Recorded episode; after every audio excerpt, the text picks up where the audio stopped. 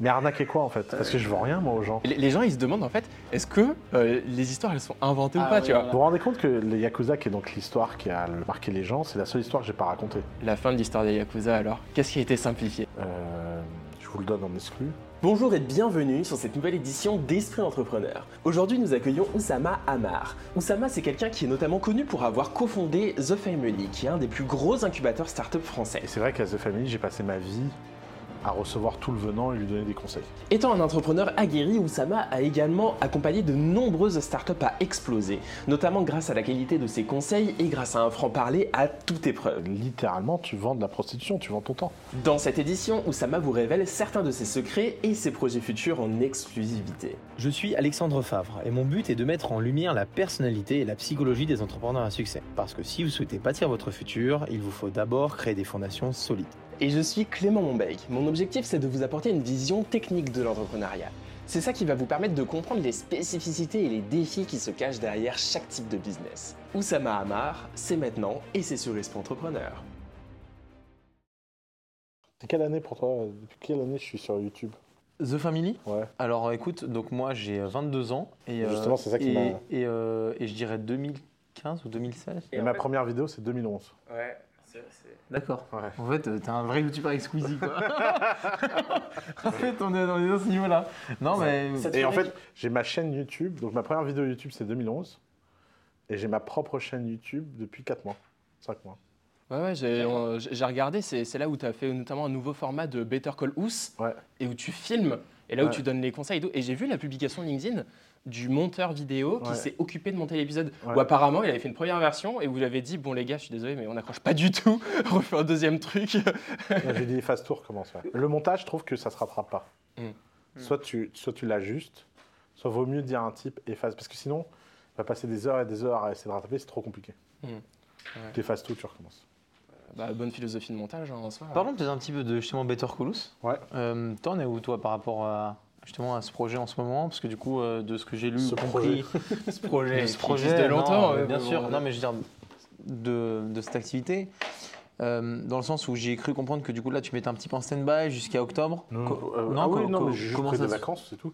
Euh, non, mais Better Call c'est pas un projet, c'est pas un business. Euh, c'est un, c'est un truc que j'ai démarré à un moment très particulier. Quand j'ai quitté The Family, euh, je me suis fait harceler par une sorte d'héritage euh, de l'époque The Family, de gens qui voulaient mes conseils. Et c'est vrai qu'à The Family, j'ai passé ma vie à recevoir tout le venant et lui donner des conseils. Et autant quand j'étais à The Family, le faire, ça faisait partie de mon boulot, j'étais payé pour ça, donc euh, j'étais même bien payé pour ça. ça ne me dérangeait pas de faire des rendez-vous gratuits. Et donc ce qui était un truc de pur alignement d'intérêt est devenu un poison dans ma vie. Parce que d'un seul coup, il y a la demande, il y a la communauté, les gens, tu les as habitués à du gratuit pendant des années à être rendu disponibles, et d'un seul coup, tu disparais de la surface et, en fait, les gens le vivent mal. Et donc, je me suis dit, comment je peux rester connecté à ma communauté, continuer à avoir ce plaisir que j'ai de rencontrer des gens au hasard, sans les filtrer, sans les sélectionner, et juste euh, le truc, et leur apporter un peu, de, un peu de conseils. Et moi, je sais que je suis, comme je... En fait, pourquoi ça dure que 30 minutes? Parce qu'en fait, euh, 99% de mes rendez-vous, au- au-delà de 30 minutes, ils servent à rien. C'est très rare que j'ai besoin de plus de 30 minutes. Et en fait, la vérité, c'est que quand j'ai vraiment besoin de plus de 30 minutes, euh, en fait, euh, j'offre un autre call gratuit ou machin. J'aime pas ne pas résoudre le problème, donc euh, en général, j'essaye de. Tu considères vraiment ça en fait comme un défi, comme un jeu quoi. Ouais, C'est exactement. un, c'est un jeu un peu quotidien. Et donc, euh, je me suis dit, je peux le faire deux heures par jour. Ça me fait euh, de quatre personnes tous les jours. Euh, Et bah, ça me fait euh, 800, euh, 896 personnes par an. D'accord. Et euh, 896 personnes par an, c'est un, c'est un beau vivier humain en fait. Et alors, je il y a deux choses auxquelles je ne m'attendais pas. Un, la qualité des rendez-vous est x10 des rendez-vous gratuits. Qu'un mec qui paye 300 euros pour 30 minutes, euh, il vient. N'en déplaise à tous les gens qui m'aiment pas, je pourrais le vendre 400, 500, 600, 700, 800, 1000 euros les 30 minutes. J'aurais exactement le même remplissage, mais j'aurais pas le même public. Et donc 300 euros, j'ai fait des tests à 200, c'est trop compliqué. Je fais des tests à 400, c'est différent. 300, c'est à peu près le bon public, à 80-20.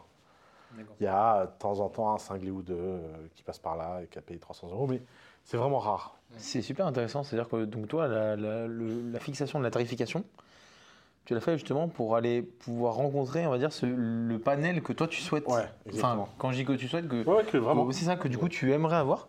Et c'est super intéressant parce que ça, c'est une vraie question qu'en général, du coup, les gens se posent. À combien je fixe mon prix?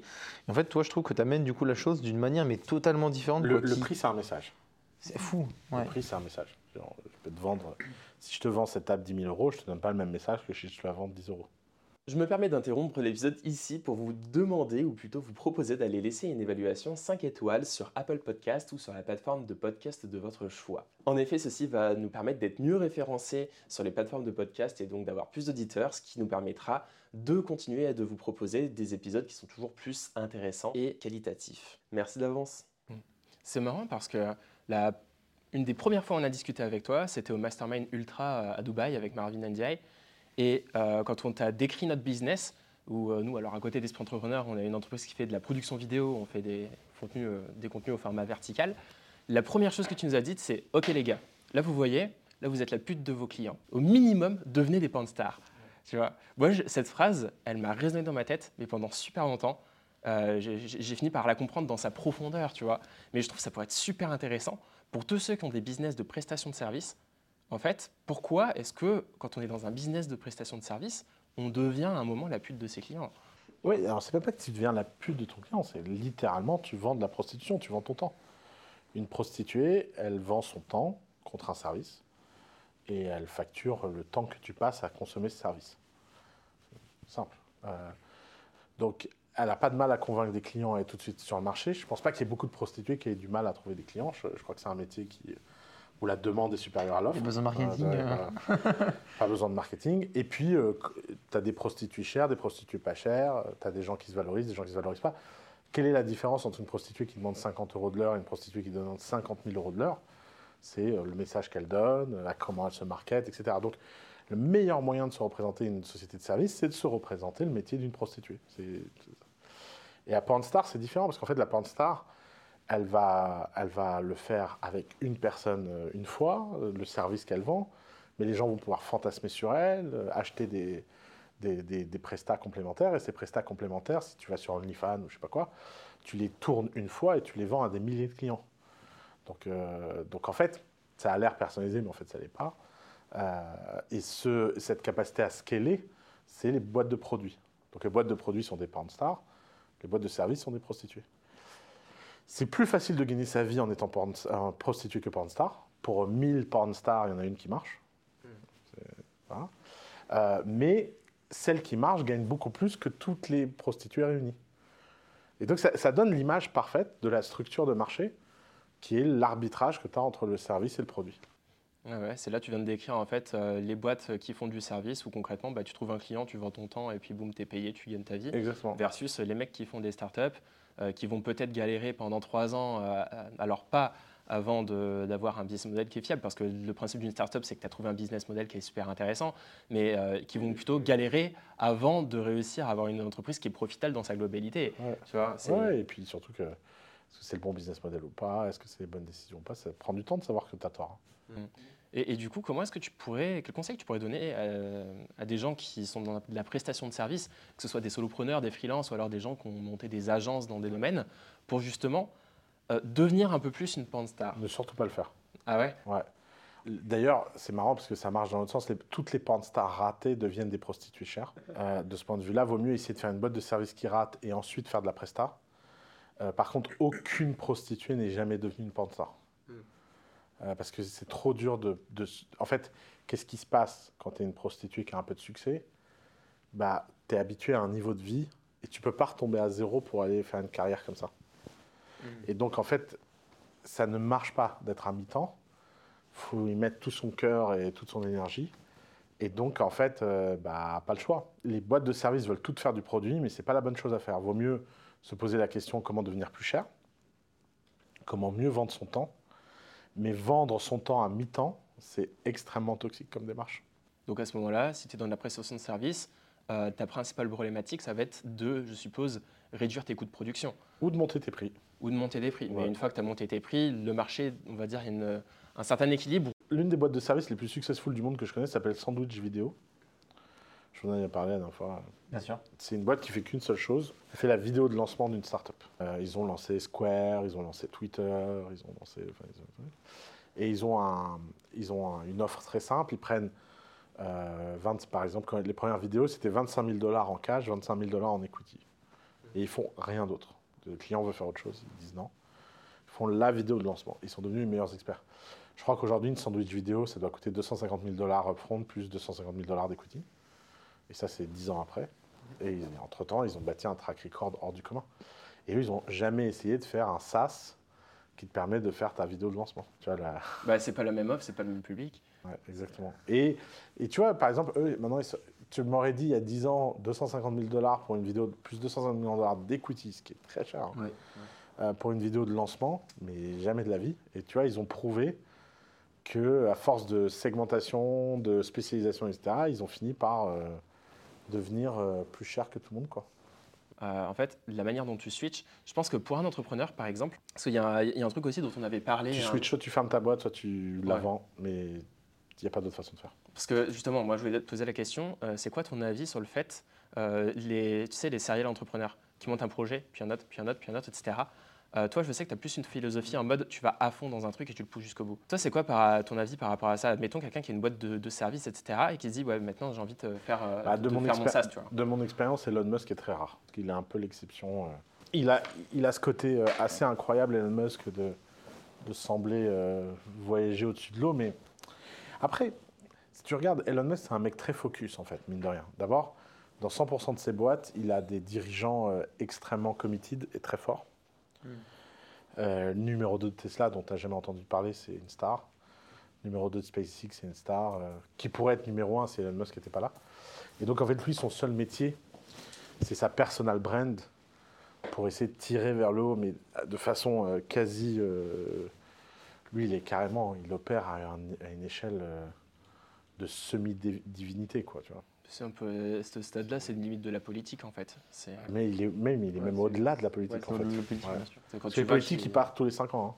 hein. Ouais, ouais. Lui. euh, Ça fait 15 ans. ouais. Et il était avec Macron hein, il y a deux Ouais, semaines, ouais. même pas, il y a deux ouais, jours. enfin, Macron. C'est- euh, Bah, c'est le président. Quoi. C'est- Non, mais ce que je veux dire par là, c'est penser ce qu'on que. veut. mais- Non, non, mais Macron, euh, ce que je veux dire pour un Elon Musk, euh, ça doit être tout petit dans son échelle de valeur. Il n'y a pas une, y a pas une prince, il y a pas un prince saoudien qui veut pas passer du temps avec lui ou machin. Et ces mecs-là, ils ont une- un argent infini pour les 30 prochaines années. Donc euh, Macron, euh, il, va finir son mandat euh, et puis plus personne aux États-Unis se souviendra de qui il est, quoi. Donc c'est un peu, un peu différent. Justement, du coup, tu parlais un peu de branding. Ouais. Toi, tu es vraiment un super exemple, en tout cas, de, de branding dans, dans le monde francophone, mais même pense au-delà. Euh, pour toi, vraiment, c'est quoi l'objectif du, du- Est-ce que tu peux nous parler justement un peu de branding personnel? Ben, j'en- pense, enfin, en branding personnel, euh, c'est comme, c'est comme dans tout, à deux extrêmes. Je pense que soit il est très, très, très maîtrisé, et, il est construit avec euh, un plan, euh, comme une marque, etc. Soit à l'inverse, il est très, très, très, très, très euh, euh, spontané, pas du tout, du tout maîtrisé, quoi. Et en fait, tu peux voir dans les célébrités, euh, c'est par exemple la différence entre un Obama et un Trump. Tu vois, Obama, Obama c'est Alec Henry.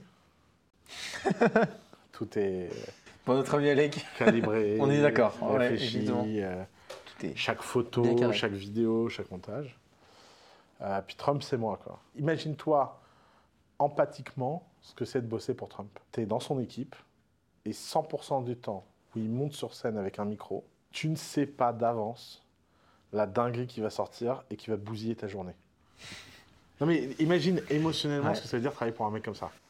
Tous les jours, tu arrives au bureau et il peut se passer un truc. Obama, quand il monte sur scène, tout le monde dans son équipe, c'est exactement ce qu'il va dire, à quel moment il va le dire, comment il va le dire, pourquoi il va le dire. Ça a été réfléchi, ça a été machin. Il n'y a pas de bonne stratégie, hein, pas... il n'y a que des bonnes personnalités. hein. Euh, euh, et je pense que c'est là où il faut apprendre à se connaître. Et, machin. et par contre, par exemple, Mark Andreessen, c'est un Trump, euh, euh, enfin je me mets un peu dans leur case par... tu vois, je, je monte un peu sur leurs épaules quand même, mais, mais, euh, mais bon, c'est vrai qu'il y a- des caractéristiques communes. Euh, et Mark Andreessen, c'est un, un Trump qui a été obligé de faire du Obama pendant quelques années, parce que ça est parti trop loin. Et il a quand même une boîte, Andreessen Horowitz et tout. Et ben, je peux te dire, il est très malheureux. Très, très malheureux. Et ça marche pas. Et, euh, et, tu sens que maintenant, il, est poussif. Ça, a vraiment coupé ses ailes, en fait. Parce qu'en fait, ça vient. en fait, quand tu quand es naval, quand tu es Oprah, quand tu es machin, tu prends d'énormes risques avec ta, ta marque personnelle. Et ces marques personnelles sont des marques de la spontanéité, de la sincérité. Ce que les gens achètent, c'est la- c'est l'accès à quelque chose de brut. Hmm. Euh, ils savent que c'est pas calibré, ils savent que c'est pas. Ouais, t'as as un côté où en fait euh, le meilleur personne que tu peux jouer en fait c'est juste toi-même. Hmm. C'est euh, authentique. euh. Est-ce que tu penses qu'un un jour tu pourras faire un Oussama en IA qui te remplacera, tu vois, qui, qui va répondre à tes Better Call Us à ta place Bah, ou- j'essaye, j'essaye, j'essaye. J'ai raté là. Ça fait deux fois que je rate. On va voir. hein. Je vais essayer jusqu'à ce que ça marche. Mais en fait, le truc, c'est que tu as deux aspects. Tu as l'aspect ça me remplace et- il y a l'aspect ça me remplacera jamais. Parce que ce qui m'intéresse moi aussi, c'est de. Euh, cette année, je me suis fait 10 copains. C'était 10 Better Call Us. Je parle de gens que j'ai invités en vacances avec moi, Ouais, ouais. de gens qui sont venus euh, à Noël avec ma mère. Ah oui. Je- ouais, ouais, Donc, proche, c'est- quoi. Cette année, à Noël, avec ma mère, euh, c'est un Better Call Us qui a cuisiné. Et c'est un mec que j'ai rencontré pendant Better Call Us. Et comme j'ai un. donc- si vous êtes cuisinier, voilà, n'hésitez il n'a pas. pas cuisiné. euh, Il a cuisiné avec ma mère. Il, a pas cuisiné. il a fait le larbin de ma mère. Ma mère a fait un repas. Elle lui a dit Tiens, toi, là, viens là, coupe. Elle lui a montré C'est bien comme ça. Il dit Ah, c'est- pas terrible, mais bon, vas-y, c'est c'est pas grave. Euh, mais ouais, je.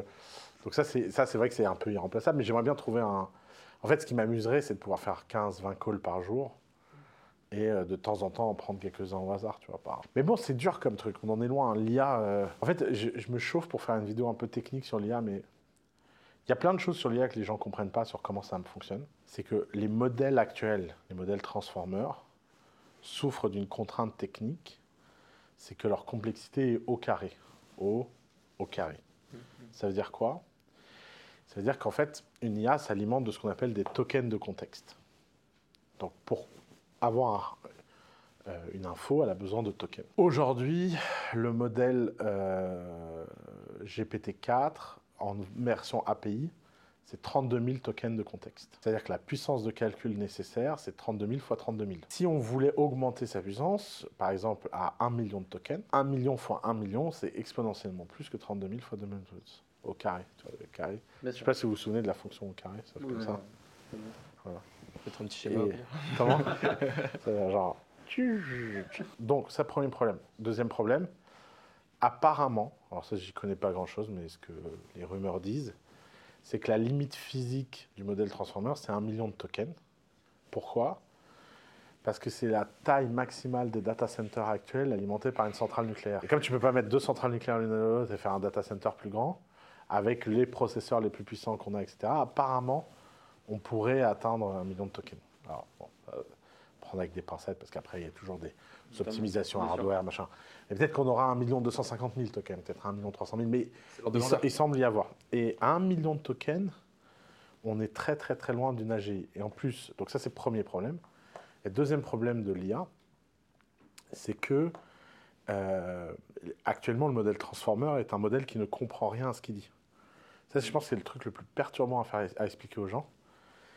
C'est que c'est un pur modèle statistique de prévision du prochain mot. Quand l'IA parle, elle ne parle pas en comprenant. Il n'y a pas de moteur de décision. Euh, le seul moteur de décision, moi, que je connais un peu, qui a été puissant, c'est AlphaGo, qui a joué au Go. AlphaGo, c'est il y a 8 ans maintenant. Et il n'y a toujours rien dans le commerce de moteur de décision. Pourquoi? Parce qu'à l'époque, DeepMind n'a pas révélé le coût électrique de la partie. Mais moi, j'ai été membre du Global Tech Panel avec le fondateur de DeepMind. Et il m'avait laissé entendre qu'on parlait de plusieurs millions de dollars en trois jours. Et donc, en fait, il y, a une- il y a une limite physique dont personne n'a conscience, qui est l'énergie. D'ailleurs, le vrai changement dans l'intelligence artificielle, ce serait l'émergence de la fusion. Et l'émergence de la fusion, si tu es très très optimiste, c'est une timeline de 20 ans. Fusion nucléaire. L'IA a fait ça, et donc on imagine l'exponentielle. Mais en fait, là, à Il va l'horizon. manquer l'énergie, quoi. Ouais, il va Ouais. manquer l'énergie. Ouais, ouais, c'est on, va, clair. on va avoir une asymptote. Et cette asymptote, en fait, va redonner de l'oxygène à l'humanité pour s'adapter, pour machin. Alors, un modèle transformer à un million de, de tokens, Qu'est-ce que ça Quand- ferait, ouais? Bah, ça fait des trucs dingues. Par exemple, euh, pour, vous, pour donner des ordres de grandeur, la Bible, c'est 64 000 tokens. Si tu veux toute la Bible, c'est à peu près 60 000 tokens. Ok. Euh, donc, ça veut dire quoi? C'est-à-dire que tu peux donner en instruction, tu peux donner 16 Bibles en instruction de subtilité, de contexte, à un modèle qui comprend rien à ce qu'il fait, mais qui quand même peut avoir euh, quand même un contexte impressionnant. Donc, on va voir des dingueries. Il y a plein... Et ce qui est marrant, c'est qu'il y a plein de choses qu'on considère être euh, du talent, de l'intelligence, comme l'écriture, le machin. Euh, bah, D'un seul coup, ça va être plus simple. Moi, j'ai un vieux projet depuis longtemps là, que je vais sortir, qui m'amuse trop. Euh, je vous le donne en exclu. J'ai toujours rêvé d'avoir une version euh, urbaine de la Bible, en mode rap. Euh, D'accord. tu vois, euh, Ouais. parce qu'en fait, je suis pas religieux, je suis pas croyant, je suis pas catholique, euh, mais j'ai toujours aimé euh, les histoires de la Bible. Je trouve que c'est en termes de storytelling, de machin, c'est des histoires super profondes, etc. Euh, le message est pas mal, hein, que tu sois euh, religieux ou pas religieux. Moi, je trouve que vois la vie de Jésus, euh, il y a des enseignements assez euh, fabuleux à prendre.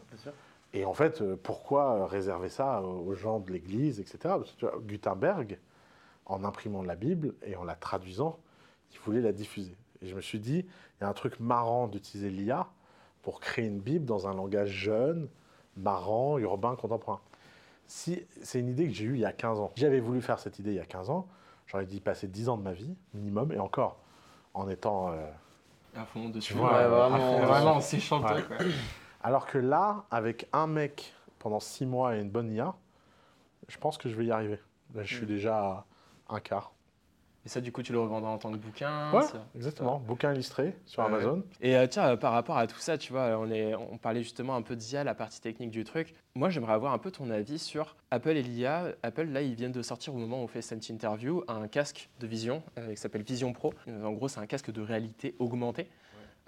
Et dedans, il y a beaucoup de gens qui soupçonnent Apple de bientôt développer une IA qui va s'intégrer à ce truc-là. Euh, Est-ce que tu penses qu'il va y avoir vraiment un changement Je soupçonne, euh, l'IA, elle est déjà oui, omniprésente dans elle, ce elle cadre. est, oui, elle est déjà omniprésente, mais euh, c'est vrai que enfin, comme ils ne communiquent pas dessus, Et ça, c'est le talent d'Apple. C'est qu'Apple, il ne parle jamais des outils, toujours du résultat. Mm. Donc l'IA est invisible, parce que l'IA, c'est un outil, c'est pas un résultat. Euh, En fait, l'IA a ses goûts dans Apple. Par exemple, dans l'iPhone, le tri des photos automatiques qui est hors du commun, avec les contextes, etc. C'est une IA de malade. C'est une sorte de, mine de rien, photo dans iPhone, c'est ChatGPT de la photo. Moi, à chaque fois que je cherche une photo, un machin, je la retrouve tout le temps.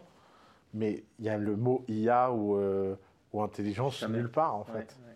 Et ça, c'est, ils ont raison d'ailleurs, c'est la, c'est la puissance de la philosophie Apple. Donc, euh, euh, ouais, moi, alors, Vision Pro, c'est un sujet que je connais bien parce que je suis actionnaire du plus gros concurrent de Vision Pro dans le monde, qui est une boîte qui est secrète, qui n'a pas encore sorti son casque, qui attendait de voir Apple pour euh, se positionner. Et c'est trop fou de voir Apple valider un nombre incroyable d'idées qu'on a depuis 5 ans, 6 ans. Quoi. Ça, c'est, cool. Euh, l'exécution très Apple.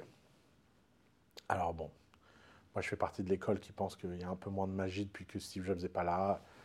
C'est très propre, euh, ça manque un peu de, de, de ce qu'on parlait tout de- à l'heure, quoi. de- de magie, ouais. mais ça fait le job. C'est vraiment incroyable. Euh, il y a un côté, euh, ils ont tout compris à, à l'immersion.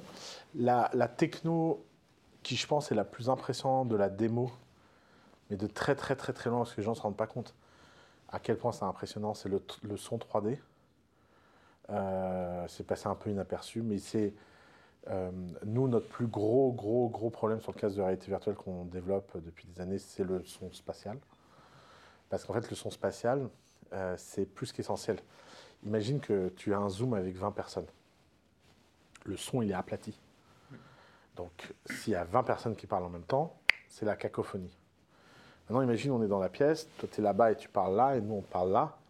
Et ben, les deux conversations peuvent avoir lieu en même temps, dans le même environnement sonore avec ce casque. Parce que, en fait, le son va être mis de là-bas. Et leur, euh, leur système, c'est un système de, de- d'envoi de la moitié des sons dans la boîte crânienne, dans l'os, et l'autre derrière. Et c'est comme ça qu'ils créent la profondeur. ouais. Et c'est, euh, j'ai été voir le brevet, j'étais curieux.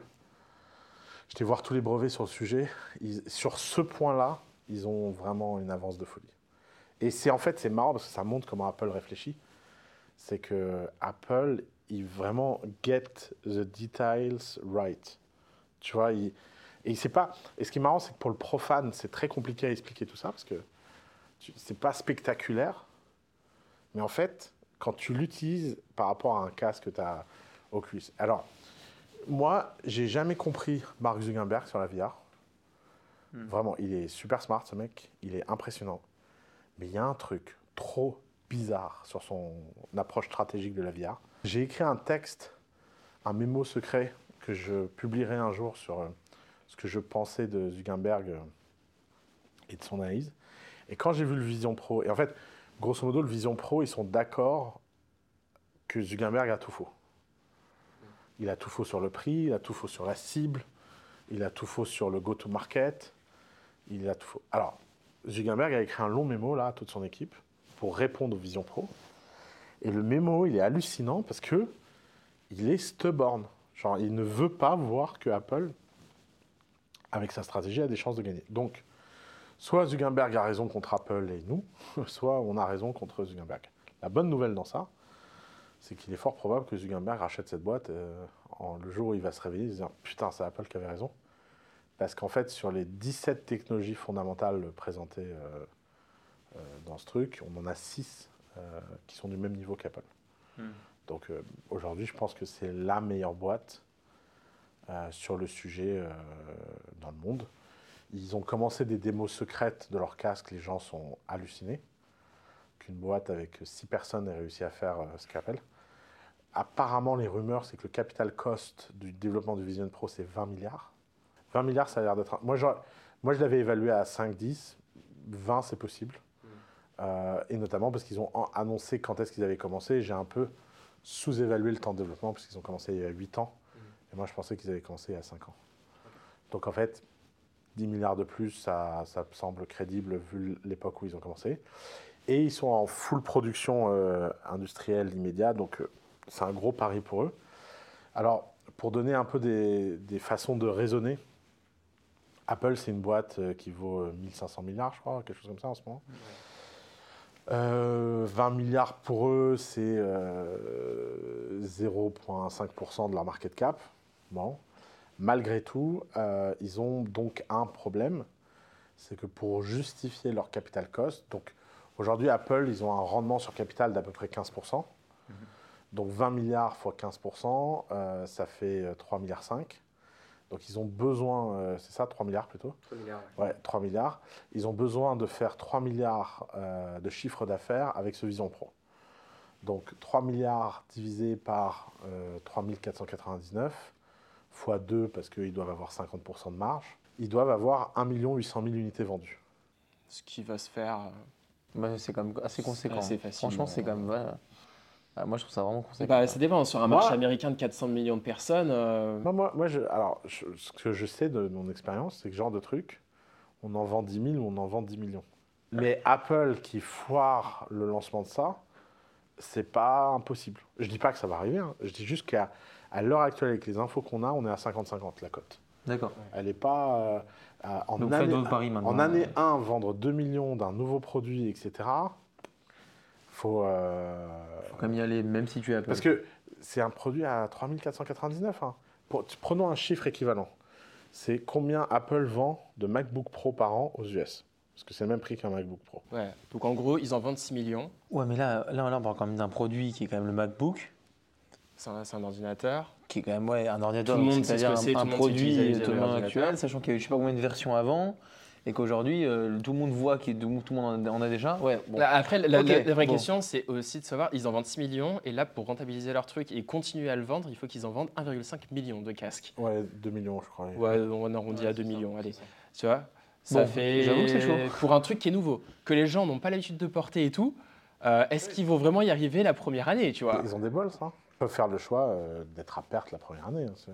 Là, c'est un raisonnement, toutes choses égales par ailleurs. Mais c'est juste pour montrer Parce qu'en fait, souvent, les gens ne comprennent rien à comment fonctionne une boîte comme ça. C'est qu'une boîte comme ça, quand elle décide de faire quelque chose, elle doit allouer son capital, elle doit allouer son temps, elle alloue des ressources. Et donc, euh, ça veut dire qu'un jour, Tim Cook, dans un bureau, il a fait une réunion où il a décidé avec ses gars que la probabilité qu'ils en vendent significativement autant que des ordinateurs, donc un tiers euh, du marché des ordinateurs, euh, c'était une possibilité.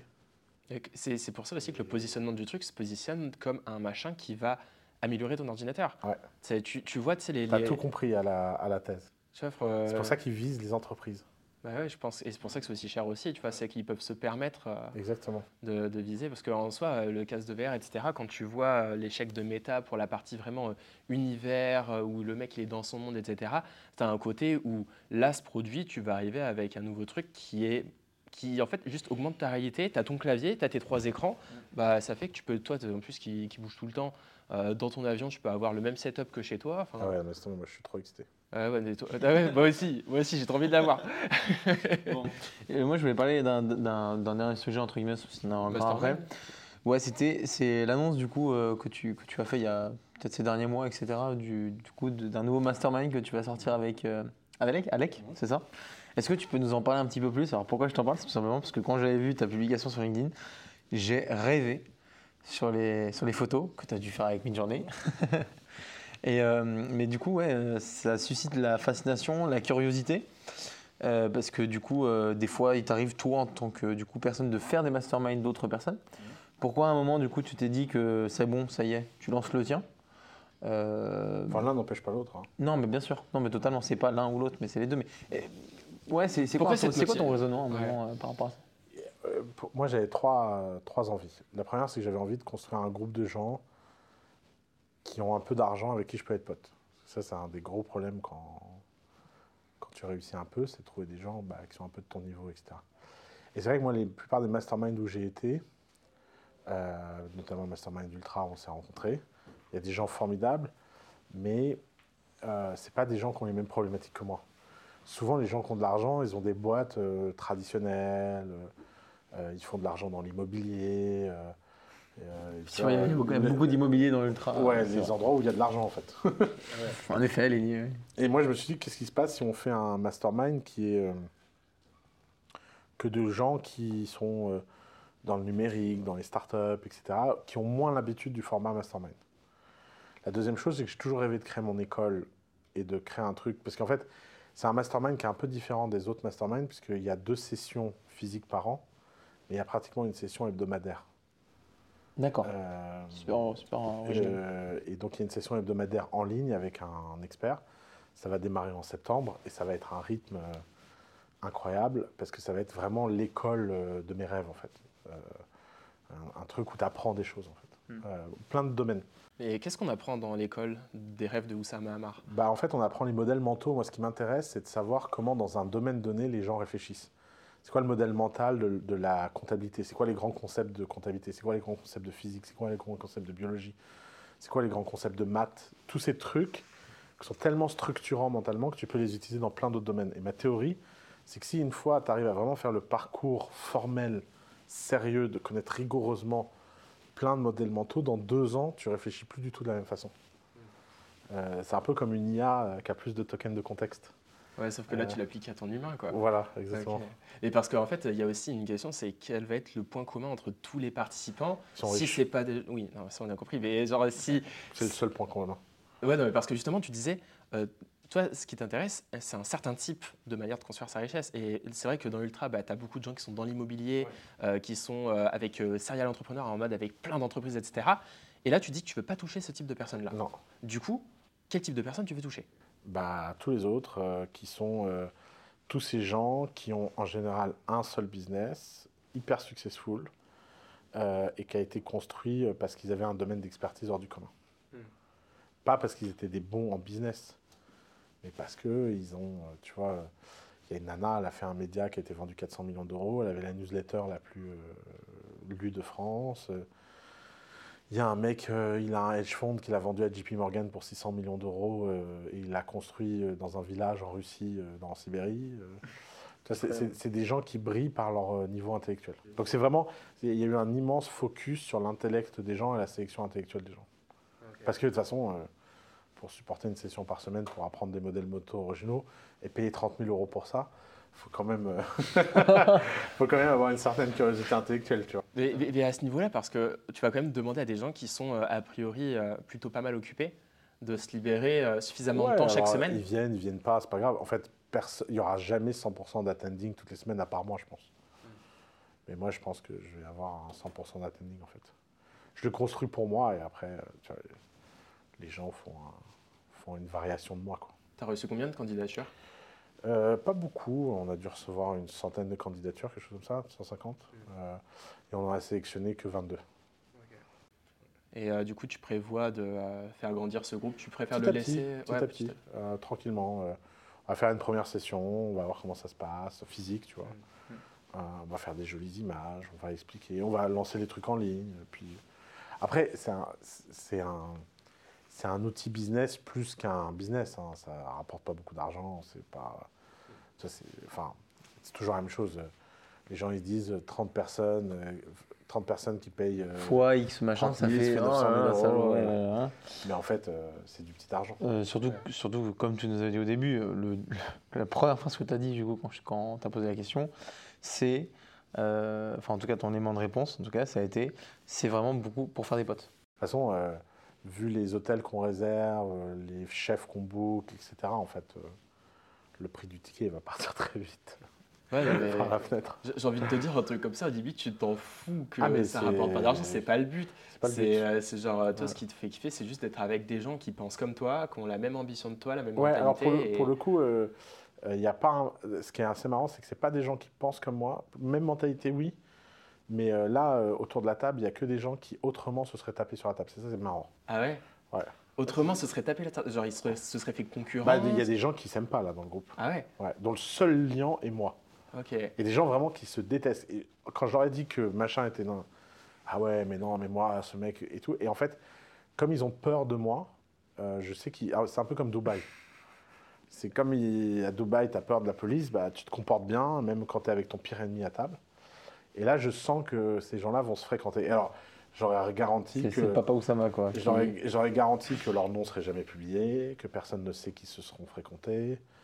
Euh, Il y, a, il y a des- il y a des garanties de confidentialité vraiment énormes sur la participation.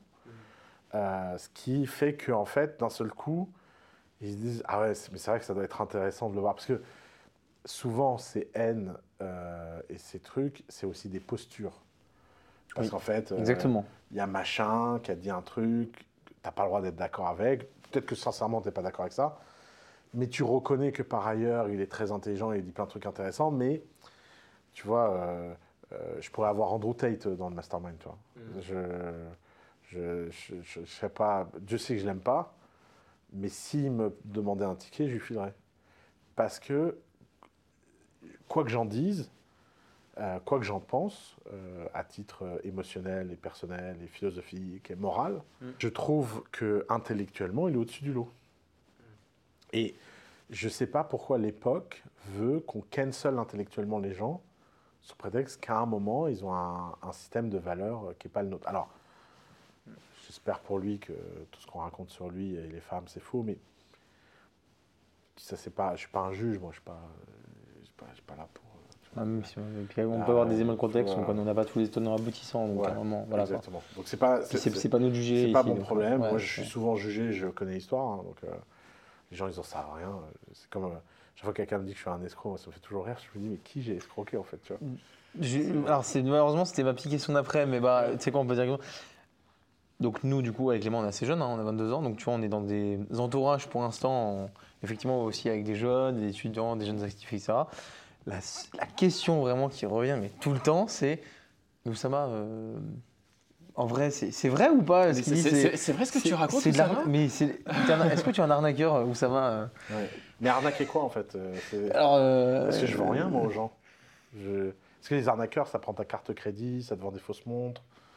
Ça... les, les gens, ils se demandent en fait, est-ce que euh, les histoires, elles sont inventées ou Ah pas ouais, tu vois voilà. les- les- il- le alors là, le, Le- Yakuza, le, Le Yakuza, Vous vous rendez compte que le Yakuza, qui est donc l'histoire qui a le plus euh, marquer les gens. marqué les gens, c'est la seule histoire que j'ai pas racontée. Ah bon? Hmm, Parce que j'ai vu passer un short où tu racontais l'histoire du Non, Yakuza, mais pas. vraiment en, en minuscule, tu vois. Non, non. Qu'est-ce que je dis dans le short? Bah, il me semble que tu dis un truc du genre que tu avais bouffé avec le chef des Yakuza et c'est tout, tu vois. Ouais, c'est vrai, non, c'est vrai que tu as juste dit ça en effet. Qu'est-ce que je dis dans le short, ce qui a été coupé avant qu'il faut... C'est dans l'interview de Théo Lyon, je vous invite à aller voir. Théo me dit euh, on m'a raconté une histoire sur toi. Parce qu'en fait, cette histoire de Yakuza, elle a deux témoins très célèbres. Ils sont deux entrepreneurs euh, parisiens qui sont terrorisés à l'idée que je donne leur nom sur ce et qui finissent sous un bus euh, parce que tout le monde saurait qu'ils fréquentent euh, le méchant Oussama Hamar en vacances. Mais dans cette interview de Théo Lyon, Théo dit, euh, euh, je sais pas quoi, et je lui dis, tu sais, moi, on n'arrête pas de dire je raconte des histoires. Je passe mon temps à diviser toutes mes histoires par 10. Par exemple, il y a des histoires qui me sont arrivées que jamais je raconterai. J'ai notamment joué avec un chef Yakuza, d'ailleurs, je précise bien, un chef Yakuza, je pas dit que j'ai... Tout le monde prend la photo du big boss à des Yakuza, genre... Ouais, exactement. Voilà, c'est. non, non, Ouais, ouais. non, j'ai joué au poker avec un chef Yakuza, et que l'histoire est tellement dingue sur la façon dont ça m'est arrivé que jamais de la vie je raconterai ça en public parce que tout le monde va me prendre pour un mytho. J'ai vu le bon instinct. hein. Les gens ont juste coupé ça. Il y a un abruti qui a fait une vidéo sur TikTok en disant ah, les Japonais ils aiment pas les étrangers, euh, blablabla, c'est pas possible. Le mec n'était pas dans la pièce. Euh, si les gens sont un peu Sherlock Holmes, ils peuvent trouver un livre sur le Japon qui m'a été dédié. Il y a une dédicace euh, dans ce livre, qui est un livre assez vendu euh, de touristes au Japon. Et la dédicace, c'est une référence à cette histoire. Donc si vraiment les gens veulent faire leur, euh, leur Sherlock, ils pourront, ils pourront trouver. Mais en fait, je sais que ça peut paraître dingue, etc. C'est que quand les gens pensent que j'invente mes histoires, il y a quelque chose qui est factuel. C'est que je ne vais jamais donner au moindre fait l'opportunité de tuer une bonne histoire. Par exemple, je peux. Tiens, je vais vous faire l'exercice. Il m'est arrivé un truc très choquant au Festival du film d'Annecy. C'est que au Festival du film d'Annecy, euh, pas mal de gens sont venus me parler. Et à un moment, il y a une nana qui est venue me parler. Et elle m'a dit Ah, monsieur Hamar, je suis fan de votre travail. Vraiment, euh, c'est incroyable. Euh, Qu'est-ce que vous faites à Annecy Ah, bah, Je produis mon premier film d'animation et puis je suis venu rencontrer les gens, euh, un peu prendre l'ambiance, etc. Parce que je pense que l'année prochaine, euh, je vais présenter un work in progress et l'année d'après, je vais sortir le film pour le, pour le festival d'Annecy. Ah, c'est incroyable. Et donc, vous travaillez quel studio? Ah bah non, j'ai décidé de créer mon propre studio parce que je vais faire les choses un peu différentes. Ah, mais c'est sûr, vous êtes, tellement disruptif, monsieur. C'est, c'est vraiment incroyable. Euh, Est-ce que, est-ce que, qu'est-ce que ce studio va avoir de différent?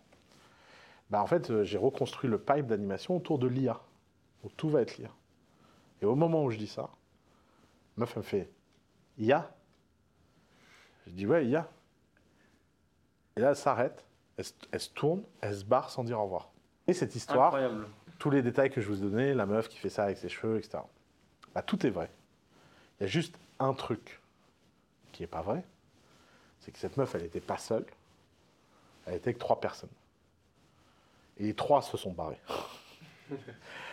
Et en fait, si je raconte qu'il y a trois personnes qui sont venues me voir, dont une meuf qui était plutôt mignonne au milieu, mach- ça rend le truc trop compliqué. Ouais. Donc quand je vais le raconter, ben, je vais isoler dans l'histoire quelque chose qui, qui permet de connecter émotionnellement. Et puis tout le monde la voit, tout le monde se représente la groupie, euh, qui, euh, tu vois, qui, est un, qui est un peu moitié euh, admiratrice, moitié charmée, moitié michto, moitié machin. C'est des images caricaturales qu'on a tous en tête. Et forme. Si je commence à dire, alors il y avait un étudiant, machin, et puis il y avait un, prof, et puis et qu'en fait le groupe, déjà en plus les gens se disent mais qui c'est qui est en groupe se barre comme ça et tout. Et en fait ça complexifie le truc. Donc des fois dans une histoire, il faut prendre la quintessence. Donc en tant que storyteller, il m'arrive de prendre la quintessence. Et je peux te dire un truc que tous les storytellers savent, que tous les gens qui ont travaillé dans le storytelling savent. La vérité, c'est que dans la vie, pour raconter une bonne histoire, il faut souvent réduire la réalité plutôt que l'augmenter. Quand les gens disent il exagère ses histoires et s'invente une vie, les gens n'imaginent pas la vie que j'ai. Ça fait des années que ma vie, elle est invraisemblable, extraordinaire, et qu'en fait, je sens bien qu'elle est tellement dingue pour des raisons simples. De- je voyage seul, je parle à des inconnus, Tu l'as aussi choisi ta vie, euh, je veux dire, un moment. peu importe pourquoi, mais je vois bien le décalage. Et je vois bien que ce décalage, il est incapable à rattraper.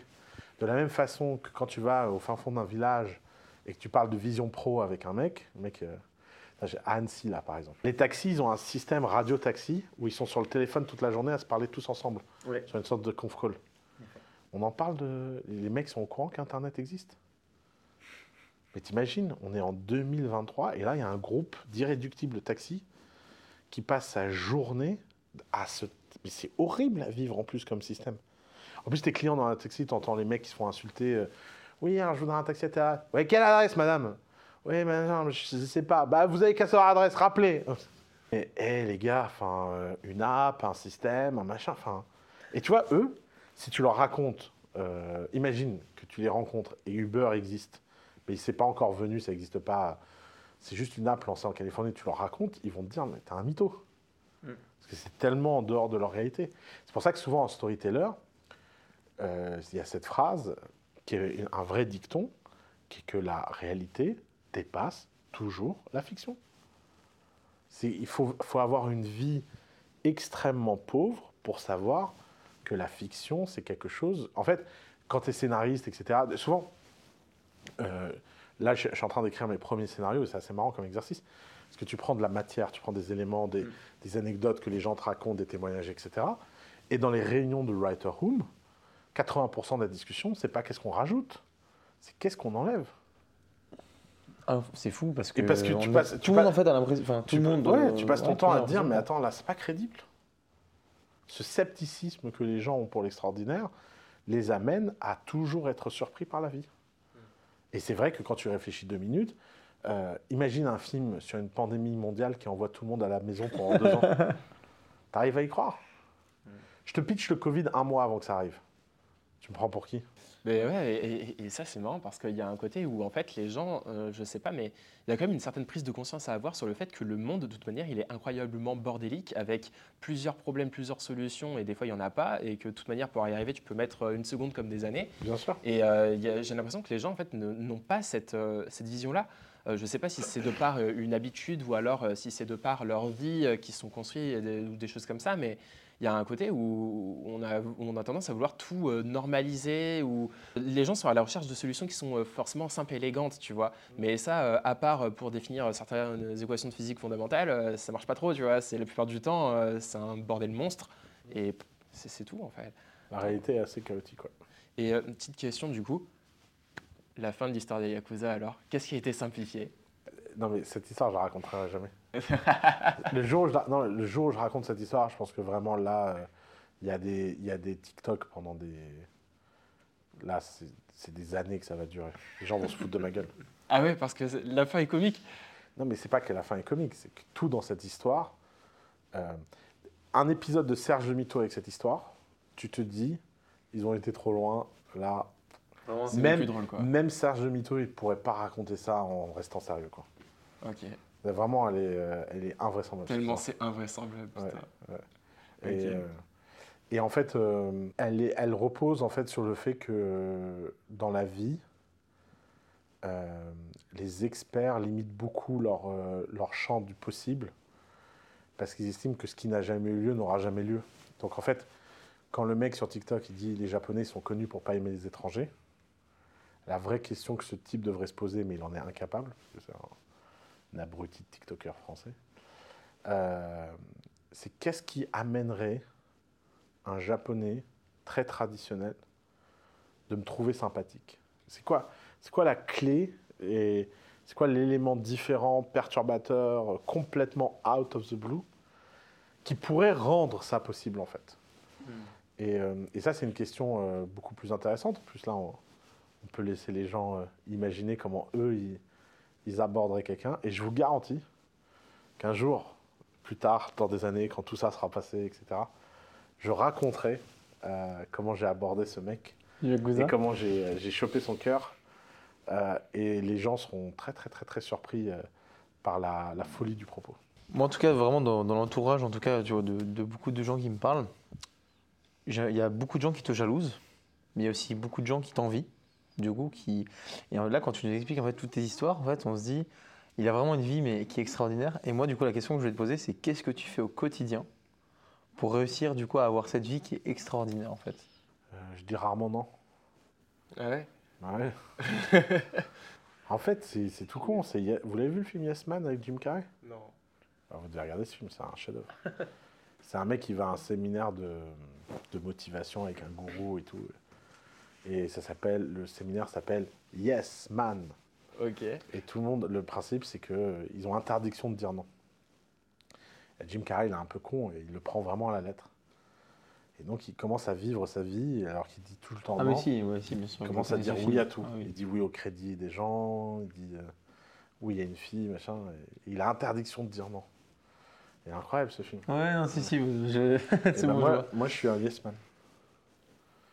Je dis rarement non. En fait, la vérité, c'est que je dis beaucoup non, mais je pense que j'ai bien exercé mon jugement au point où j'ai un bon instinct de quand dire oui, on va dire. Mais, euh, mais euh, c'est-à-dire que je ne fonde pas mon jugement euh, sur les critères classiques de ce qui ferait que quelqu'un dira oui. Par exemple, euh, moi, il y a tout le temps des gens qui m'invitent dans des trucs euh, un peu snob, un peu guindés, etc. Je dis toujours non, parce que je sais- parce qu'en fait, ces soirées-là, tu en as fait une, tu les as toutes faites. Par contre, on me propose quelque chose que j'ai jamais fait. Je suis méga euh, intrigué, c'est-à-dire que, par exemple, j'ai rencontré une fille euh, que j'ai adorée et, et elle me dit, euh, enfin, sa famille a, a fait du vin, machin, je sais pas quoi. Et elle me dit, ouais, t'as déjà, euh, t'as déjà vu la fabrication du vin, les tonneaux, les machins. En fait, non, mais j'aurais pu faire des visites. C'est pas la même chose Ouais, quand ouais, t'as la ouais, fille sûr. proprio, tu vois. Et donc là, je vais dire oui. Parce que je sais que ça va être différent. On va passer quatre jours en Bourgogne, on va boire du bon pinard, on va, on va se balader, on va faire des trucs. Et c'est dans, un cadre. du- Et donc, euh, c'était pas, c'était- prévu, mais euh, j'ai annulé tout dans mon agenda. Et, et je pars demain, quatre jours en Bourgogne. tu vois? D'accord. Et je l'ai rencontré à une conférence samedi dernier. Donc, si, je- donc si, si je peux résumer, entre guillemets, c'est vraiment, il y a un moment, c'est saisir mais une opportunité. en C'est fait, d'avoir un bon jugement sur la spontanéité. Et le bon jugement sur la spontanéité, il vient aussi quand tu fais beaucoup d'erreurs. Euh, la clé, c'est vraiment de faire des erreurs. Parce qu'en fait, le, le jugement, c'est un muscle. Et ce muscle, il vient du fait que tu fais beaucoup de conneries. Moi, dans ma jeunesse, je me suis mis dans des galères pas possibles à, à avoir un mauvais jugement sur à qui dire oui. Mais à, à force, avec le temps, Ça t'a donné dans des situations. euh, de galérien, ouais. Genre, pff, putain, mon- les fois, je pense que les gens qui m'ont connu euh, dans la tranche 20-25 ans et qui ont arrêté de me fréquenter, euh, comme la majorité des gens que j'ai rencontrés dans cette tranche-là, euh, je pense que pour eux, je suis Oussama plan foireux. À chaque fois, j'avais des idées improbables, mais, en fait, il n'y a rien qui allait parce que j'avais pas le bon jugement. Quand j'avais 17 ans, j'ai amené mon meilleur pote en Angleterre. Et je, je me suis trompé dans un résa d'hôtel. Et je lui dis T'inquiète, on va gérer, on va dormir dans la rue et tout, euh, machin. Et ça a été trois jours de plan foireux. Et mec, je pense que cette histoire, il est traumatisé. Il doit se dire Mais ce mec, c'est un débile, tu vois. Mais j'étais j'étais yes man, mais pas avec le bon jugement. On, a, on, a, on a rencontré des gens qui nous ont proposé dans les soirées. Mais maintenant, ces mêmes gens, je les verrai.